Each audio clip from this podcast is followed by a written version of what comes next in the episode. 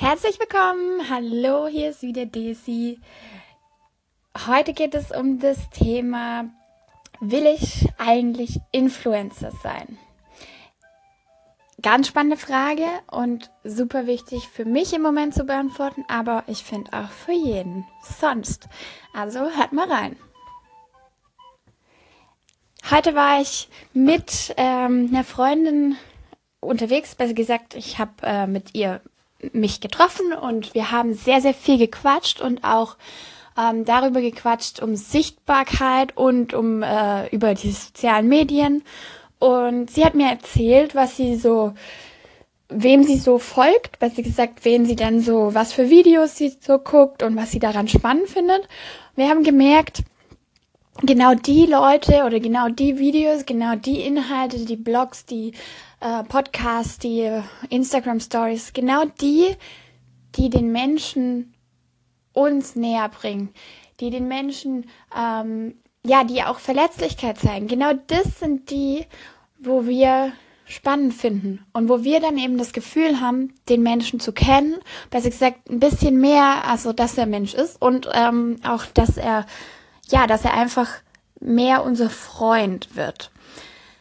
Und das hat mir gezeigt, genau das ist so wichtig. Es ist so wichtig, dass man sagt, wie, was gerade bei einem selber abgeht. Ähm, wenn man will, dass andere Leute sich öffnen, dann sich selber zu öffnen. Es ist super wichtig, dass man, ja, ich, also es ist auch super wertvoll ähm, für jemand anderen, wenn man mal erzählt, was bei einem wirklich abgeht.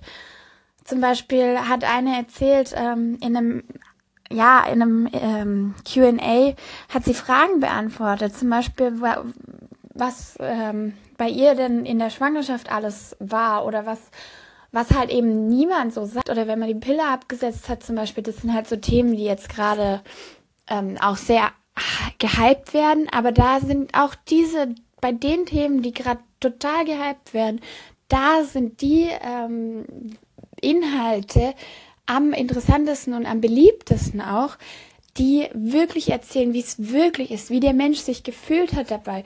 Und der, auch die Tiefen, die erzählt werden. Weil es ist nicht alles, das weiß jeder, es ist nicht alles toll und es ist nicht immer alles ganz cool. Und deswegen ist es so, so wertvoll, wenn Leute sich trauen, zu erzählen, was bei ihnen gerade wirklich abgeht und auch diese negativen Dinge erzählen.